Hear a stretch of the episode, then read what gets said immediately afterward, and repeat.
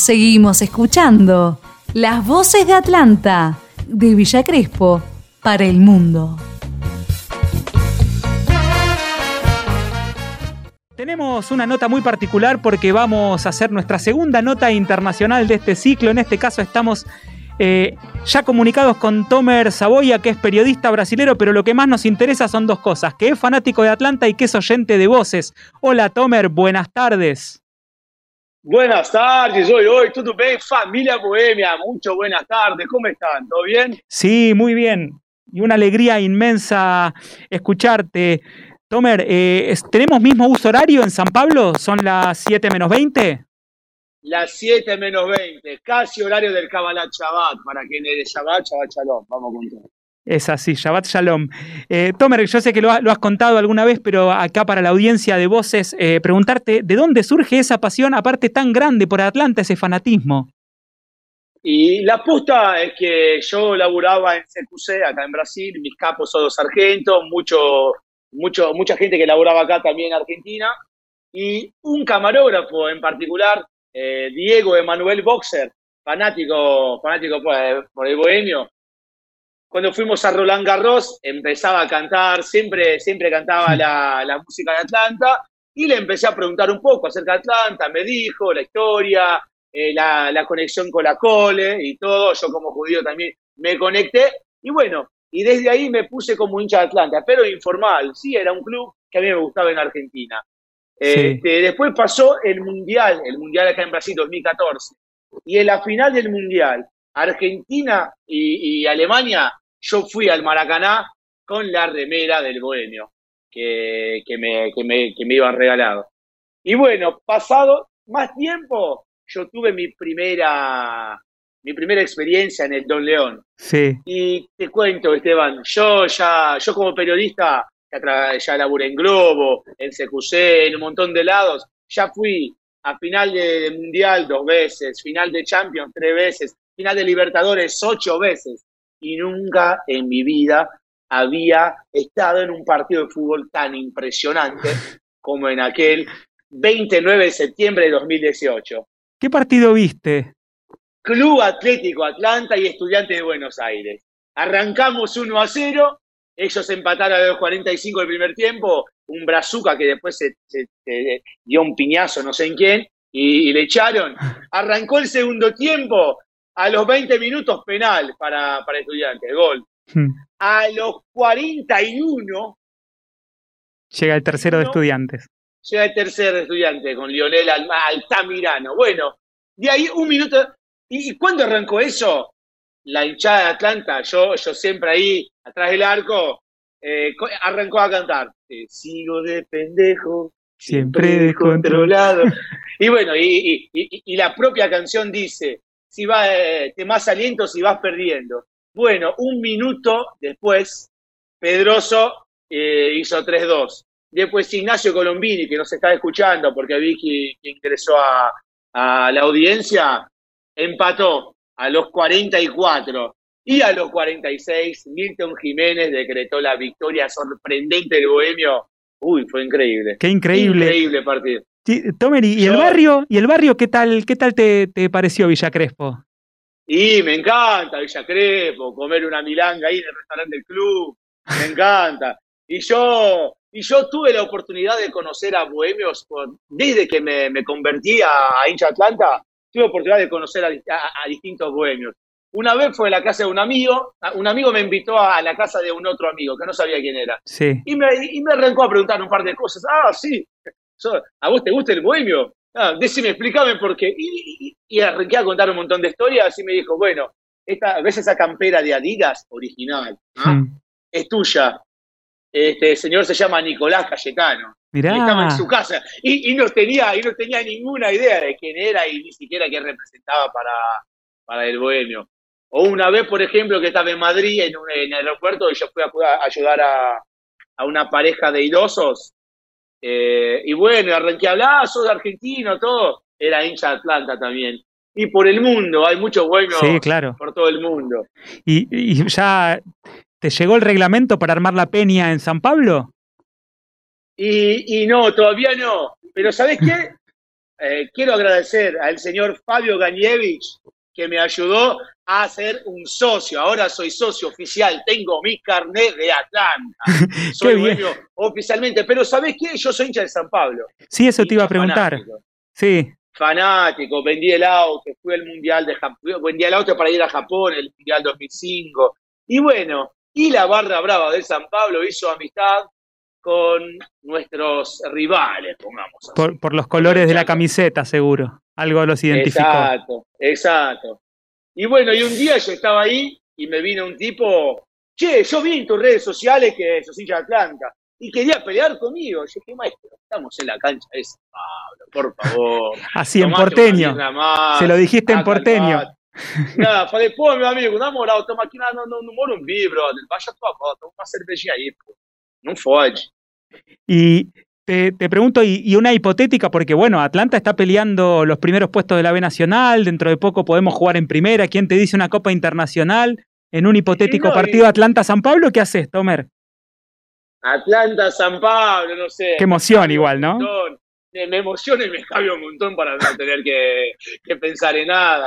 Pero bueno, ya estaríamos, ya estaríamos en primera si no, no hubiera choreado AFA año pasado. Pero esa, en mi opinión, de hincha. No, está muy bien. Deportivo, porque, pero el que siente Atlanta es que mientras perdimos Masanti, Chamorro, Marción y Milton Jiménez, seguimos con, ¿cómo te puedo decir? Con, con, con la misma intensidad. O sea, estamos mejorando año tras año.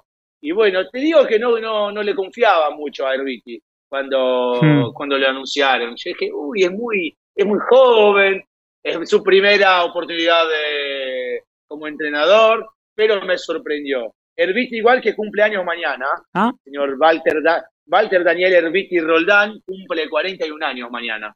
Bien, bueno, no, no, no teníamos el dato, sí. así que no, nos das una buena punta para, para saludarlo. Tomer, te, te, hago una pregunta, te saco un poco de, del bohemio y, y, te pregunto por la Copa América, ¿cómo, ¿cómo se está viviendo esta cosa tan extraña de en tres semanas tener que organizar una Copa América en un contexto de pandemia? ¿Cómo lo vivís vos? ¿Qué, qué análisis haces? La verdad, el que más ha enojado el pueblo brasileño es que el mismo gobierno que ha tardado nueve meses y 81 oportunidades de contestar a Pfizer, que estaba ofreciendo vacuna y que quería hacer de Brasil una vitrina de inmunización global, eh, tardó un par de horas para decir a la Conmebol que todo bien hacer la Copa América acá. Porque, de hecho, la Libertadores está pasando, la Sudamericana está pasando, Brasileirão, eh, la B, o sea, hay un montón de torneos, hay, no es por la cuestión de una posibilidad de, masiva de contaminación, sino que por la representatividad de hacer un evento como este. Eh, ya sé que la guita es muy importante para que federaciones existan y sobrevivan eh, todavía con, con la situación que vivimos, pero somos la porción del planeta donde más se muere gente por el COVID, muchachos. Sí, claro. Eh, la América del Sur es donde más se muere gente por, eh, por, por este virus. O sea, Tal vez, no sé, no sé. Eh, acá se, se nota todo muy raro. Eh, hasta martes, hasta miércoles, para ser bastante sincero, cuando hubo un juicio acá en Brasil, no teníamos seguridad de que la Copa América iba a pasar, pero votaron que sí, y bueno, y no por nada. Mientras yo sea bohemio, soy brazuca, que, claro. que intenten ganar, que intenten ganar algo. Argentinos hace hace 28 años que no gana nada. La, la verdad que sí. No, es verdad, es verdad. Y, y, y no sé. También hay, hay algo ahí que, que, suena, ¿no? Para lo que representa, por lo que representa el fútbol para, para el pueblo brasilero, algo de, de una búsqueda también de, de, legitimación, ¿no? Y de correr, de correr un poco el foco de la población en, en, el COVID y en el descontento social también creciente que hay sobre, sobre Bolsonaro, ¿verdad?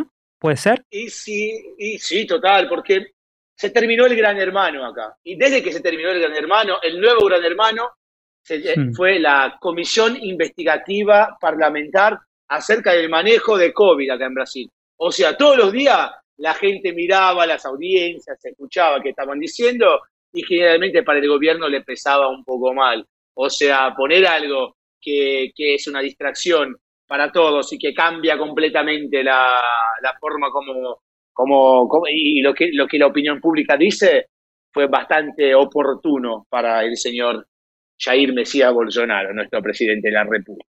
Claro, totalmente. Bueno, y la, última, ya que estamos un poco de coyuntura, eh, ¿resultaron relevantes las fallidas declaraciones del presidente argentino sobre el origen de la población brasilera? ¿Alguien le dio bola ya o es algo más interno de acá, de Argentina? Y no, obviamente, esto repercutió muy mal acá, en todos lados.